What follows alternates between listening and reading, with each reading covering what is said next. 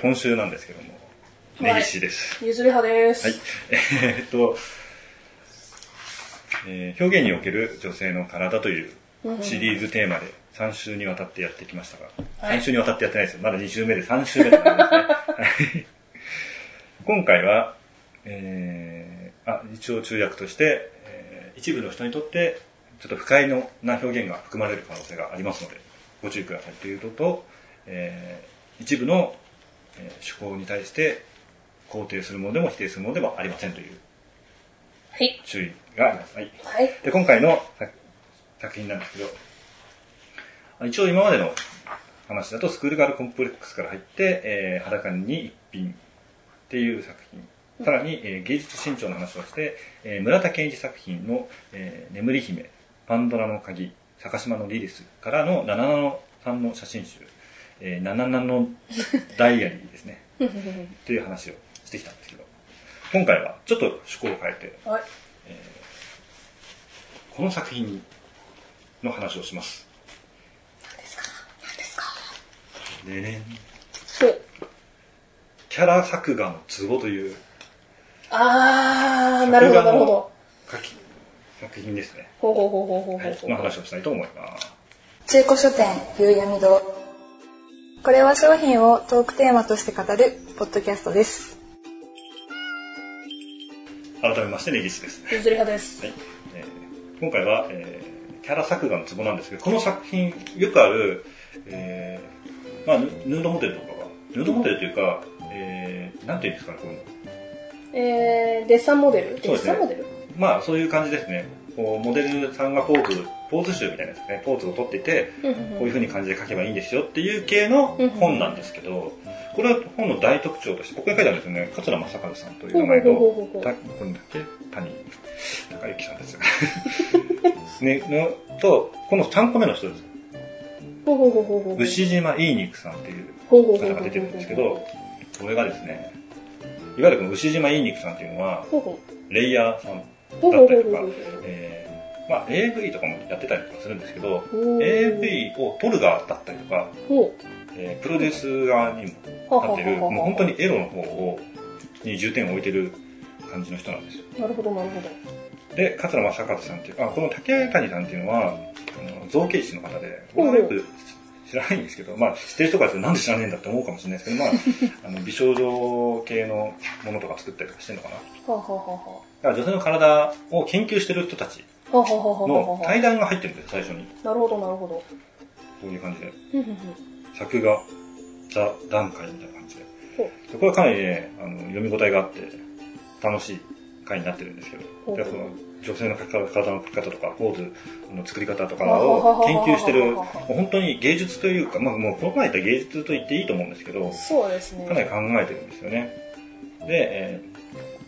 この牛島いい肉さんっていうのも、こ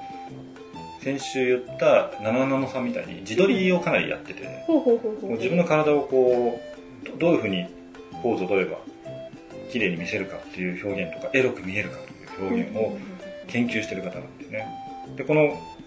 体をグニってひねひねってお尻を見せながらこう胸の形を見せるとかっていうのも割とこう今では当たり前ですけどこういうのを研究して撮ったりとか。しててこう股間のあたりをどういうふうに見せれば形が綺麗に見えるかとかっていうのもちゃんとこうだって大体こんなに腰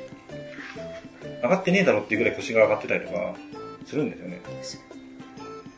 なんかこうすごいポーズだな実際にやろうとしたら結構大変らしいんですよ。ジョジョ立ち的な something を感じます。でも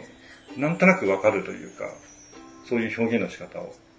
してるんですよね、まあ、このか女性の。で実際にあの男性が女性にどういうところに魅力を感じるかって首手っていうのは絶対あるんですよ。あありますね。でこれは、あの、なんかね、まあもちろんお尻とかは、あの、直接的な正規に近い部分だったりとか、まあそこを目指していくという、目指していくって言い方変ですけど、あの、いわゆる、その、なんていうかね、生殖に関わる場合、多分特徴的な胸が大きくなるっていうのはそういう、それを、こう、なんですかね、二足歩行になった時に、あのそういう部分を刺激するために大きくなったと言われてるぐらい、まあ、そこの部分には重要なんですけど、その腰のくびれとかはどういうことかというと、えーっとですね、繁殖の時にその女性が妊娠しているというのを防ぐというか、男性側が見て、妊娠しているリスクっていうのは、つまり感触できないじゃないですか。なので、そういう、こう、なんですか、くびれてたりとかお腹が出てない人を魅力的に感じるように遺伝子がそうなってると言われてます。なるほど、なるほど。なので、いわゆるそういうところにこう魅力を感じるようになってるので、まあ、このテカテカとかよくわからないですけど。そうですね。そんなテカテカなのは私も、うんまあ、これは体のラインとか、あの、形が光によって見えるようにしてるっていうだけです。うんうん。ああ、なるほど。そういうことだと思います。だから絵でも割とテッカテカだっただったりするみたいな。これは、あの、実際にこういう写真をこの人が撮ってるわけじゃなくて、これはこ今回のコンセプトのためにそういう形にしてるんだと思います。はあ、はあはあはあ、なるほど、なるほど。で、実際にこの、なんですかね、桂さんとかもお尻の形とかが、すごい、すごい研究してますからね。多分かなりでも、ウィングマンとか、その頃から、女性の可愛らしさとか、その、肉付きの表現の仕方とかを、すごい研究してて、どういう風にしたら、こう、そういう風に見えるかっていうのを、常に考えて描いてる人みたいなんですよね。なるほど、なるほなので、まあかなりこう、ちょっと見てください。あの、見応えのある、そういうなんか、こういう分野に関して言えば、見応えのある作品なんですよね、その本に関して言うと。前の方はちょっと写真集っぽくなってて、まあ、実際にね、この3人の対談以外は、まあ他のものとは大して変わらないので、絵柄もね、俺気づかなかったんですけど、なんか前の方に出てる、前の方っていうか、前半部分、そこの対談とかがまだあって、その後に、まあ、本編が入るんですけど、の大きな絵に関しては、なんだっけな、ブトゥームの人って言ってました。ああ、そうですね。この、この絵の人はブトゥームの、ああれですね。でそういう感じで特徴的な絵が入ってて、うんなぜこれがいいのかっていう解説が入ってたりとかしてるんですよ。こういう部分にを気を使って描いてますよみたいな。はははは。あとは、普通にポーズ集みたいなのがちょろっと入ってて、まあ、研究できるようにはなってます。このフェチズムの心をくすぐるような感じは嫌いじゃないですね。はい。これはまあ、一番最初に言った、その、記号としてのエロスという部分を 特化していくと、こういう形になっていくので、まあもちろん需要が絶対あるのです、そこに。そうですね。まあ、こうなってくるとね、あの、芸術なのかっていうところがまたちょっと外れてくるんですけど、まあ、ある種もうそこまで考えて計算されたものってことを考えると、まあ。一種の芸術として考えても、表現としての芸術として考えてもいいんじゃないかなという。そうですね。な先週もちょろっと言いましたけど、やっぱり絵としてか描いてるのって、やっぱり自分の理想を追求して追求して、まあ写真もそうなんですけど、これは、でも、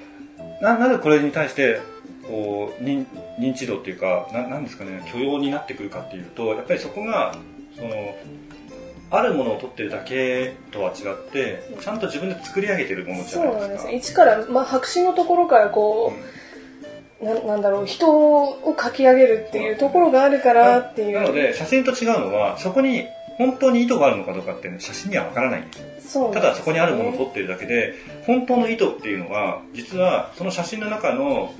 ななんか表現だけでは読み取れなかったりとか、で普通の人がそんなに深くまで読み取らないので、見た目でポンってこう感じた感想で持ってしまうんですけど、うん。絵に関して言えば、そこにそ、それを書いてるので、その、書く作業を考えたら、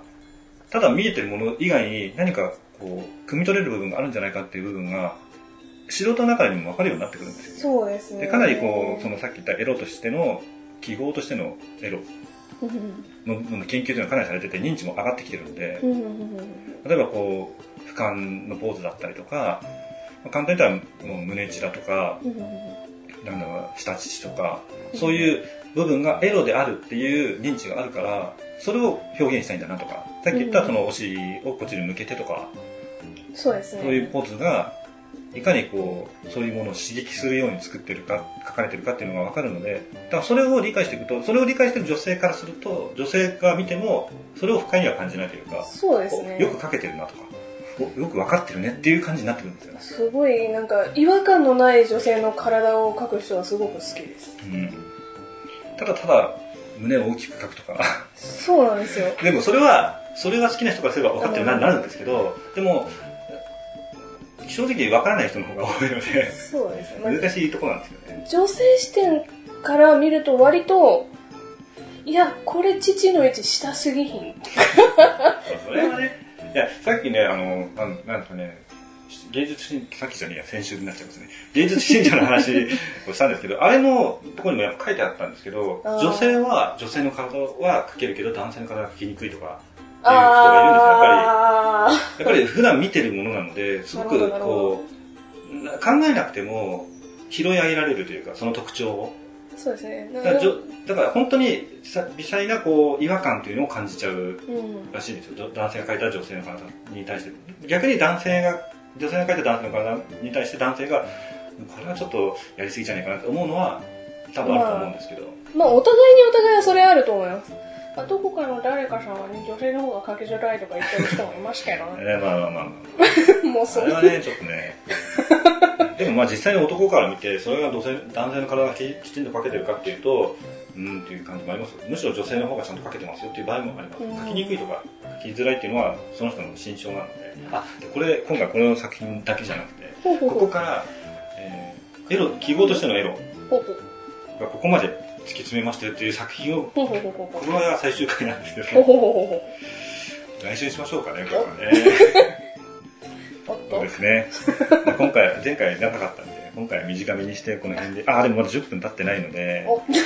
と。そうですね、この辺の話をちらっと、あーどうしようかな、これでいい。今回4本分あるんで、あ、じゃあ今回ね、もう一個ね、余計なものを持ってきました。ほえー、オーディエンスフィアのう。わあ集です。どうでもいい。まさかの。なんでこんな話になってる？ペラペラ。懐かしいです懐かしいですね。ね。やっぱなんか、牛島いい肉さんっていうの名前をよく覚えててください。次の時に出てくるので。ほうほうほうほで、う。この人のね、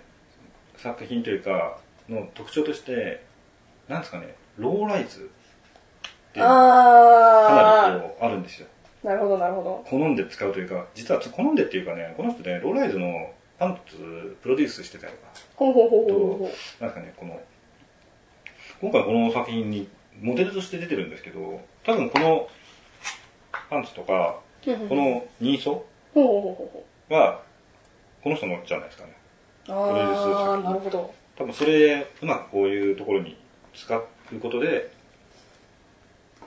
で女の子の体のを可愛らしく見せる水着とか下着とかそういうものも研究されてるので、そうですね。実際にそれをつけたまま、つけてる状態の、えー AV とかも撮ったりとかしてるので、まあ今回多分女性が若干好きなところもあるので、そうですね。なんか可愛いなというのはちょっと思いました。本当に普通に思考として女性を好きっていう結構えぐい、あの、ツイッターとかありますか？ら。えぐいツイッター。はい。じゃあそんな感じで。あ、はい。はい。ありがとうございました。ありがとうございました。むちゃくちゃですね。絶対好きじゃないですか、店長。なんだかんだで食いついてきますよね。あるかなと思って。全部夕闇堂なのむしろ追いマヨネーズしますと。お祝いね。マンジ マンジマジマンジそれ耐えられますか、心が。どこ向くのちょっと前向いてほしいんだけどな。普通に家って言ったから普通に言ったのに、普通に中古書店夕闇堂ですよ。イントネーション細かいですね。当たり前じゃないですか、ちょっと早く。中古書店、夕闇堂、始まるよ意外と、意外と足音入るんだよな。21です。桜井です。じゃあ次、聞いてください。はい。音楽。音楽の話をしますか。はい。音楽、最近なんか聞いてますか？最近聴いてるもの、いろいろですね。音楽聞かないな音楽聞かないなででもなんか、大体いつも、あの、なんだっけ、ニーヤオートマタだっけ、はい。あの、ゲームの、ゲームやってないですよね。ゲームやってないゲームです。やってないのにゲームのサントラ聞くんですゲームのサントラ聞いてます。俺ゲームのサントラって、なんかあのゲームのシーンとかをはい。思い出すとかのイメージなのかなと思ってたあー、んでですも実況動画で一回全部見ちゃってるんで、あでもそういうのはあります。だから一回入ってればわかりますうんわかりますそれは。なんか映画のサントラとかもそうですけどやっぱそのなんかあの時感動した感じを思い出すためのツールとして音楽は使うことが多いので俺は。そうですね。割と私もそんな感じですね。あと、うん。あとはまどかマギカの。サンタラそうですか俺のバカ見ても分かんないな。最近最近最近最近追加した項目っていうのを見ると、はい。えーたこ焼きレインボーとか。なんかそうそうそう。でアイドルの話をしますかそしたらアイドルは私わかんないですよ。いやパッと見たら乃木坂とか入ったんで。乃木俺は坂基本的に乃木坂は乃木坂が好きっていうよりもバナナマンが好きだったんで、うん。バナナマンが乃木坂の初期の時に番組で乃木乃木坂ってどこっていう番組があったんですけど、うん。それの MC やってたんでその流れであこういうのもやるんだなと思ってちょっと見てたっていうのがあってちょっとし乃木坂のメンバーを知ってるぐらいの感じなんですけど、なんか、まあ、それはいいとしてじゃあ、まあ、仕事として例えばこういろいろ流行りものとかをチェックしなきゃいけないじゃないですか、うまあ、どういう仕事をしてるというのは言えないんですけど。で本当に何年前だもうでも7年か8年ぐらい前、うんいやそんな前ではないかな。でも5年以上は前だと思います。の時にあでも逆算すれば分かるのかもしれないけどさその指原が16位ぐらいの時にこれはまちょっとこれは来るんじゃないかと思ってしかも俺指原をピンポイントで見てましたからこの人来るんじゃないかなと思った。でシングルを買って指原美乃に1票入れたんです。これは1票入れたっていうのは、いやそんなことやったことないしだから本当に好奇心でしかもそれまで AKB の曲なんかほぼ聴いたことなくてただそれを1票入れるっていうことをやってみたくてやった。んですうんうん。であーまあこんなもんかと思ってもうそれ以来一切やってないんですけどでもなんでそんなことしたかっていうとあこれは来るなと。アイドルのブームというか、うん。AKB は来るなと思ったんですよ。で AKB は実際に来てこう流行ったわけじゃないですか。うんでその時にやっぱりちょっと覚えなきゃなと思っていろいろこう動画を見たりとか、まあ、実際に録画してみたりとかもあったけどまあどんなもんなのかなと思って。まあ面白い、うんまあ、面白い人がいるだろうなという感じですね。俺もまあ楽しくてだけど、まあ、それがに熱中するとかはなかったですけど何が面白いのかなっていうのはなんとなく分かってきたんですけど、うんそしたらね全然別の話それはいいんですけど。そしたらさなんかうちの社長がアイドルが好きなんですよ。はあはで この前飲みに行った時にあはい。アイドル好きな人って他にいないのかみたいな話になったんだと思うんですよ、そしたら、おそういえばアイドル好きって他のこのメンバーだと根岸さんとかみたいな感じで言われて俺アイドルが好きってことになってたから はあと思って。まあまあまあ嫌いとは言わないですよ、うん。別に全然嫌いではないし、まあ実際にこのこのこの人たちを応援してますよっていう人はいるんですけど、もうその人たちはもう終わっちゃうんですけど 9月ぐらいで解散をするって言ってたんで、まあ、それは誰とは言わないですけど分かる人には分かるんですけどあそのなんだろう。なんですかね。なんか結局アイドルの話をしたらはい。アイドル好きなんだなっていう空気あーわかりますだそのうん。アイドル確か好きなのってネギさんですよねって言ったその人は割と音楽すごい好きで音楽聴いててうんただ洋楽メインの人で、まあ、洋楽メインって言ったってって言い方変ですけど例えば俺の中で洋楽のイメージってハードロックとかヘビーメタルとかヘビーメタルは違うのかな。でもなんかそういう系なんですよ。うん。なんかそ俺が若い時にの高校生ぐらいの時にやっぱ流行ったりとかしてまあ俺の友達がバンドとかやってたから、それで聴いてた曲とかだなので、まあ、そっちの流れとかしかわからないんですけど、でもその人はそういうの聞かないんですどちらかというと女性アーティストの曲を聴いてるというか、まあよくわかんないですけどね、で円屋とかって言ったらさイージーリスニングだからちょっとまたちょっと洋楽だけど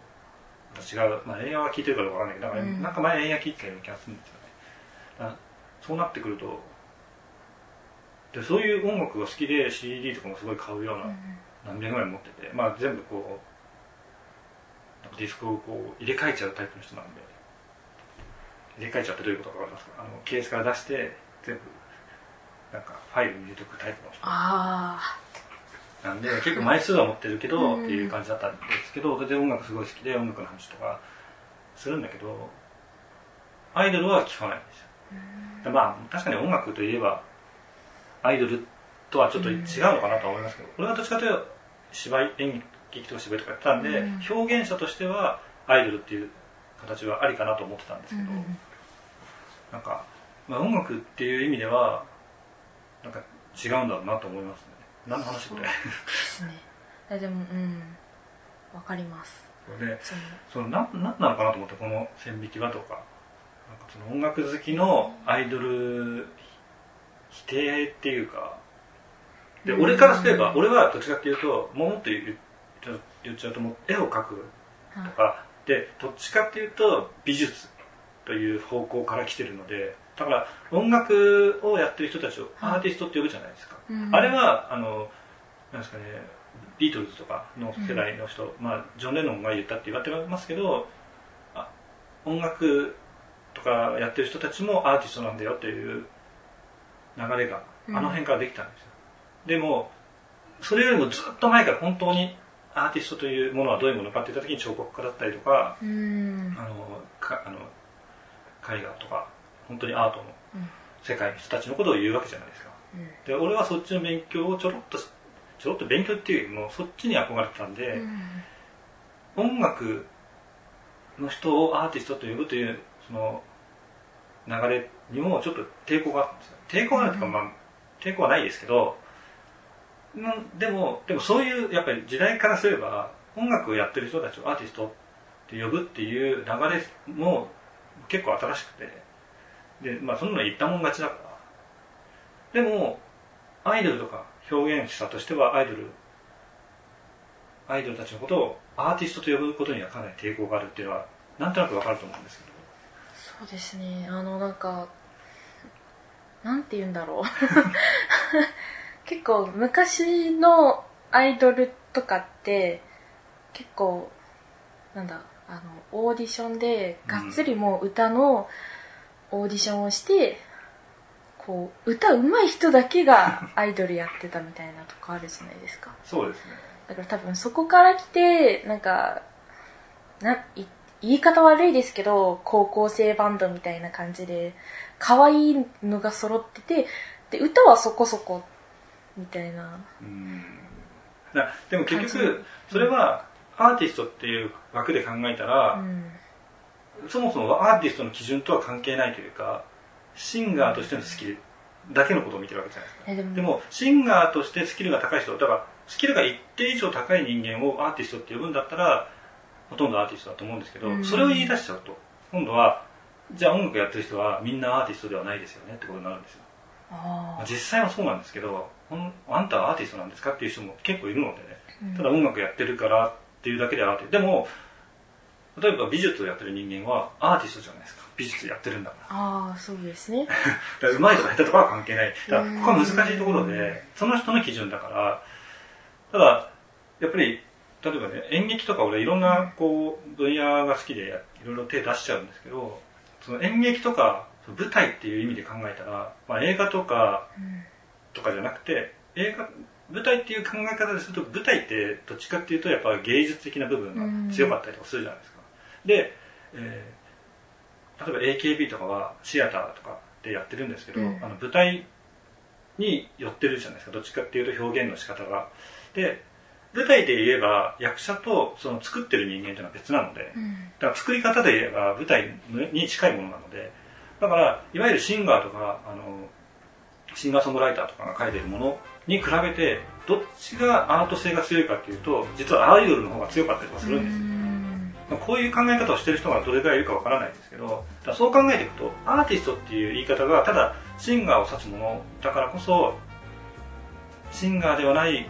彼女たちを見てシンガーとかシンガーとしてのスキルの低い彼女たちを見てアーティストではないよねって言ってしまうんですけどただうんアートという意味で考えたらじゃあどこが正しいんですかってなるんですよ